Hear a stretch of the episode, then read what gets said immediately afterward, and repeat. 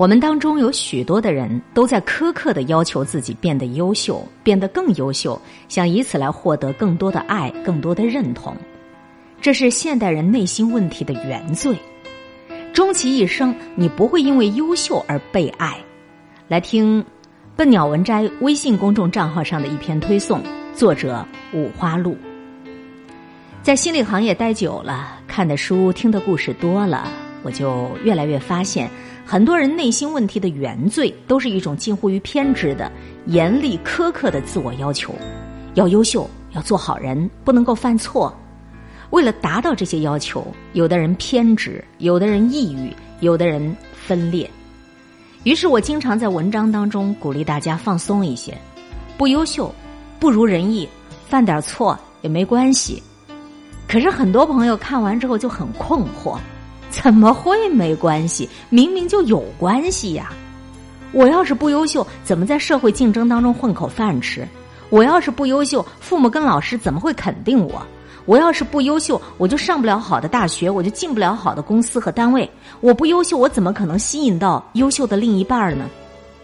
这些个困惑特别合理。纵使过于追求优秀，让人心理不健康，但确实只有优秀，只有更优秀，你才能够更适应生存，仿佛才能够得到更多的爱和认同。自我逼迫的优秀，vs 健康的自我接纳，这似乎形成了一种不可调和的矛盾。所以，我觉得非常有必要写一篇文章来做一下澄清。追求优秀不一定会带来内心的问题，我们真正的内心冲突，都是源自于一种从小就根植在我们内心的功利性的审美。一个人能够得到多少爱，得到多少欣赏和认同，取决于他有多优秀。你优秀，我亲近你；否则我就冷落你。你优秀，我就认可你；否则我就贬低了你。优秀的程度定义了我们的价值，也决定了我们互相对待的方式。不可否认，这个评判标准在社会当中的确是真实可见的。在社会的竞争中，一个人优秀与否的确特别重要。不优秀的弊端也是随处可见的。不优秀就没有办法获得更高的工资，分数低就没有办法进入学霸密集的名校，拖后腿就只能够被单位的同事、领导批评。如果不优秀，我们就会担心。别人会不会喜欢我？别人会不会不被我吸引？别人会不会觉得我是个吃闲饭的没有用？只有我优秀了，这一切才会好起来了。在一定程度上，这些竞争的规则都特别有效的激励了所有正在努力的人，维护了每一个人付出和收获之间的公平。而真正造成问题的是，在社会环境的熏陶下。我们把优秀当做最重要的护身符，习惯性的用它来定义一个人的价值，并且把这种社会的功利性的审美带回到了家里去，却不知一旦把社会竞争的规则放入到了我们的个人生活和情感，就会带来很大的代价。很多的父母亲为了让自己的孩子更加适应社会，也为了让自己变成一个优秀的父母。在别人面前更有面子、更有地位，也用尽了各种各样的方式逼迫着孩子优秀。于是，在最能够获得爱和安全感的家庭里，却用了最残忍的适者生存法则，偏爱成绩好的孩子，给他更多的关心；考好了，全家都开心，奖励孩子；考得不好，这个家庭氛围都一片沮丧。这就会让我们从小感到一种绝望啊！我。不会无缘无故被爱，除非变得优秀。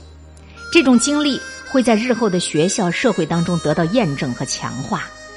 优秀变成了一个人行走江湖的武器和防御，但是也给人的内心落下了很大的缺口。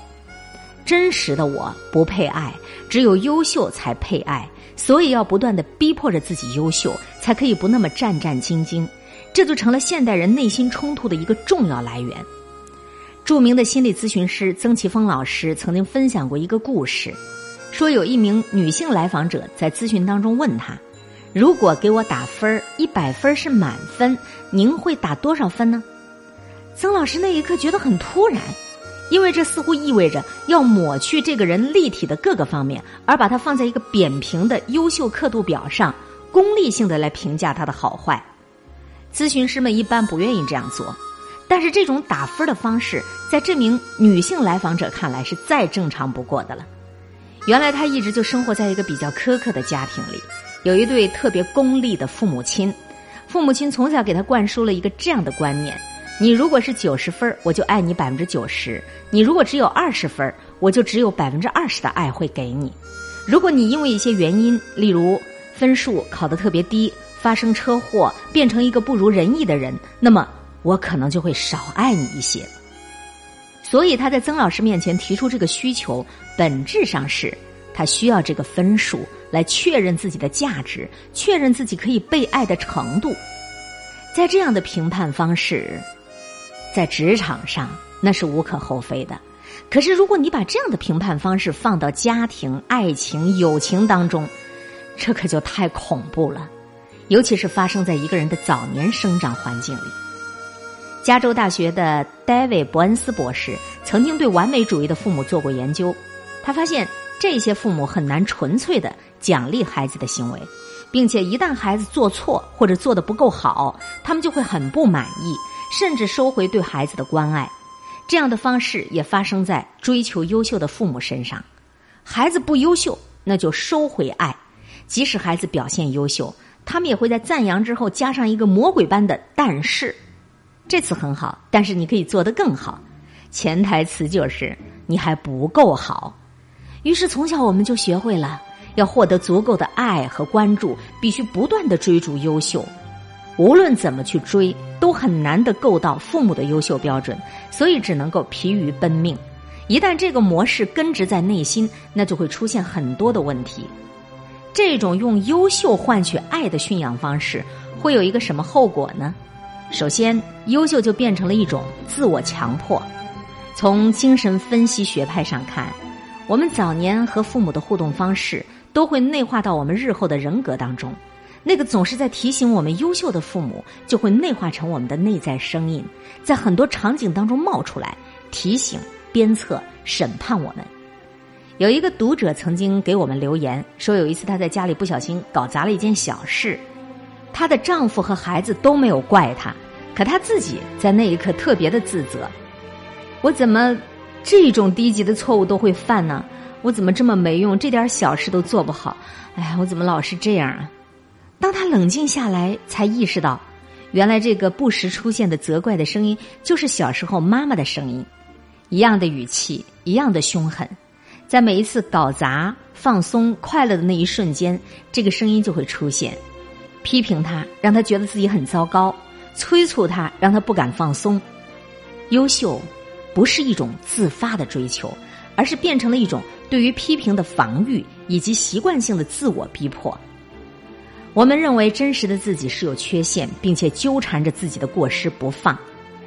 再说回到曾奇峰老师的来访者，他认为真实的自己是九十分，在父母的长期不够好的引导下，即使做得特别好，他也只能够给自己九十分。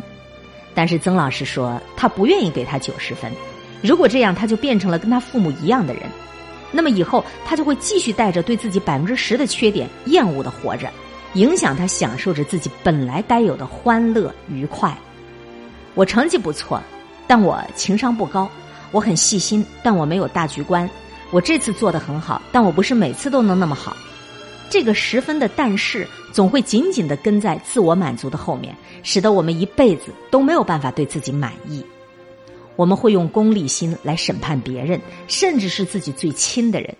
根据优秀的程度来评价一个人，在职场当中是特别正常的，可是，在日常的交际和各种感情当中，却是关系的杀手。因为每一个活生生的人，不仅仅只有优秀这么一个维度。当我们用优秀自我要求的时候，我们也会用功利性去评价别人，习惯性的过滤掉不是优秀的特质，挑剔爱人的无能，谴责孩子的错漏，私下里嘲讽朋友的缺点。看不见他们身上的其他闪光点，看不见他们的爱和付出，在这个功利的审美之下，我们很难的对周围的人满意，因为只要是熟悉的人，都会暴露出不优秀的地方。这种暴露，原是他们信任我们的表现，却成了我们挑剔和冷落他们的源头。最后是一种绝望的自我放弃，以及对于无能的恐惧。当我们做不到一直优秀，会怎么办？这个时候，抑郁、颓废就会诞生，因为无论怎么做，都无法获得稳定的爱和温暖。这个时候，讨好、卑微就会产生，因为别人很优秀，所以要去恭维。这个时候，情感控制就会发生，因为除此之外，不知道怎么做才能够留住爱。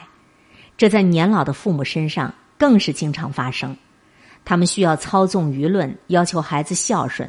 一旦孩子不如人意，就说他不孝顺。他们怕自己老了、无能了，就会被抛弃、被冷漠对待，就像他们曾经对待考试考不好的孩子一样。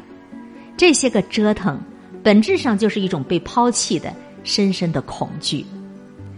也许有人会问：我已经习惯这样去看待自己、看待别人，那怎么办？或者？不逼着自己和孩子优秀，我要是松懈了、颓废了怎么办？一个比较现实的解决方案就是，用一种更加丰富的审美来激励我们更加健康的生活。曾奇峰老师后来说到了他对于来访者的打分，他说一百分也就是满分。来访者那一瞬间开心了一下，然后很快就收住，说如果九十分的话，我会更开心，因为那才是真实。曾老师不同意，说了一段非常有疗愈性的话：“我给你打一百分也是真实的，因为我是把你当成一个完整的人在看，我没有把你分成好的一方面和坏的一方面，而是把你看成是上天制造的一个完美无缺的产品。即使你是一个残疾人，我也不会因为你残疾而给你减分，因为那也是你完整的人的一部分，只不过那个部分从功利的角度来讲已经被削弱了而已。”听完这段话，我的内心有一阵暖流。每一个人都是一个完整的个体，圆润的部分具有和谐的美，残缺的沟壑也有力量和悲伤的美，值得被当做一个特别的艺术品来看待和欣赏。只有这样的审美，我们才能够避免把自己和别人绑在优秀这个刻度尺上变成一个点，而是可以保持对于完整个体的尊重。用欣赏去代替挑剔，容易抑郁的人有敏感细腻的魅力，理性克制的人有逻辑的性感，内向少说话的人有沉静和沉思的稳定感，并且在这样的审美当中，我们会更懂得欣赏和爱自己，自发的往更优秀、更好的方向去走，因为优秀不是被爱的原因，也不是被爱的结果。真正的优秀动力只有一个，就是在被爱和被欣赏当中，感受到自己的特别和珍贵，并且发自内心的在努力。就像超治愈的高分综艺节目《粉熊救兵》当中有一段话，说：“我想早起，不是因为我整晚睡不着，而是我真心愿意。我想好好过好每一天，因为真实的我配得上被爱，配得上很好的东西。”我勇于追求和享受一切好的事物，因为我值得。我想让自己变得优秀，变得更好，因为我值得。我不会太颓废和自我放弃，因为我舍不得让那么好的自己如此沉溺。这些，才是一个人变优秀的真正健康的动力。和你一起播读分享了这篇文章以后，我不知道你是否真正的听到内心骨子里面去了，有一点点的绕。可是特别的有道理。作者五花鹿是心理学的科班出身，一个满腔的少女情愫都用来追求真实和逃离秩序。这篇文章的原创首发公众号是武志红，海林是从笨鸟文摘公众账号上分享推荐过来的，希望你喜欢。终其一生，你不会因为优秀而被爱。